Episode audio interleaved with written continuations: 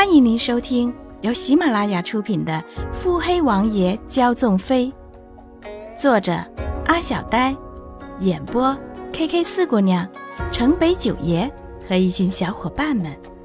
欢迎订阅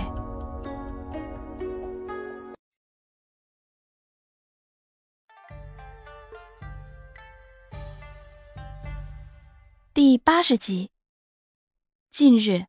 南明上京临南城爆出了今天的消息：左相之女下嫁城门守卫。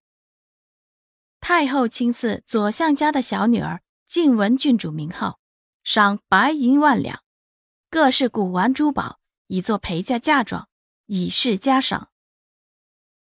一桩亲事，喜忧半参。上京人传言，这桩亲事可是因为那赵家小姐。不知为何得罪了那新晋的瑞王妃，瑞王爷一怒之下便让那城门小哥将赵家小姐玷污了。又有人说，那瑞王爷自来就是个病秧子，哪里有这种魄力和权力？必是那赵家小姐自个儿闺宗寂寞，不知如何看上了那城门小哥萧勇，两人情投意合，私相授受。等到左相发现的时候，早已生米煮成了熟饭，为时已晚喽。此时的穆景宽却是没有心思去留意这些个流言了，因为上京城的恶魔王爷骆义军要回京了。据传说，这位战神王爷凶悍霸道的很，太后、皇上、文武百官无一不忌惮他。当年。若不是年幼胞弟的七王爷，也许这皇位便是他的了。宫宴之中，穆景欢这才意识到，自己前几次参加的宫宴，大抵只算得上家宴吧。如今这皇亲国戚、文武权臣、世家公子小姐，简直是眼花缭乱。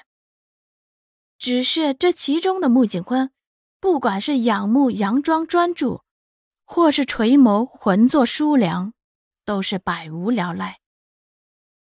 人声乐声入不得耳来，人影悲影进不得目来，充耳未闻，视而不见，全然是心不在焉的样子。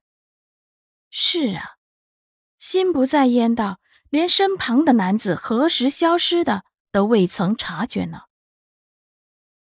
莫不凡拿手肘挤对着穆景欢，瑞王妃，你家王爷似乎是去花前月下了呀。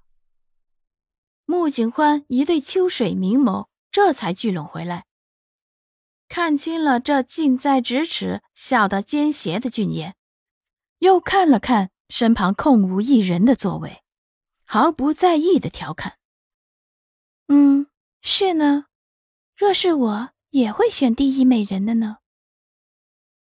莫不凡见他一反常态，眼中兴趣盎然。哟，咱们穆大小姐怎么也会自嘲了？穆景欢淡淡的看了眼莫不凡。怎么，莫少爷搞定竹信姑娘了？春风正得意嘛。说起竹雨飞，莫不凡瞬间冷了神色。穆景欢心领神会，其实也是近日有所耳闻。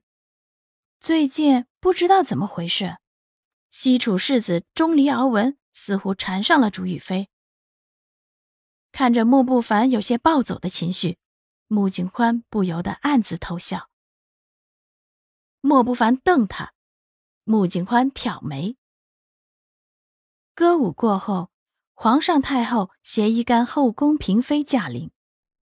金篆佳酿落一城上，丝竹滴滴伴鸣钟。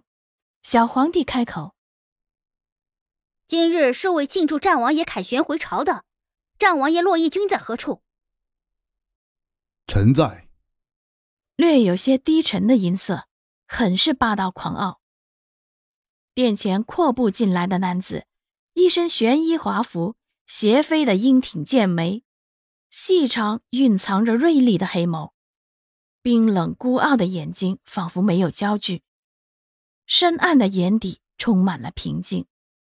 削薄轻敏的唇，棱角分明的轮廓，修长高大却不粗犷的身材，宛若黑暗中的鹰，冷傲孤清却又盛气逼人。孑然独立间散发的是傲视天地的强势。身躯凛凛，相貌堂堂，俊美的不得不使人暗暗惊叹。浩浩中不失文雅秀气，九寸身躯足以顶天立地，令各位风尘女子望尘莫及。带字闺秀，拂面难忘，充满与生俱来的王族高贵气度。穆景欢暗暗赞叹：“花儿，你这样一直盯着三哥看，本王会吃醋的。”瞧瞧，偷腥的猫回来了。爷，您偷偷会第一美人，妾身也是会吃醋的呢。本集已播讲完毕。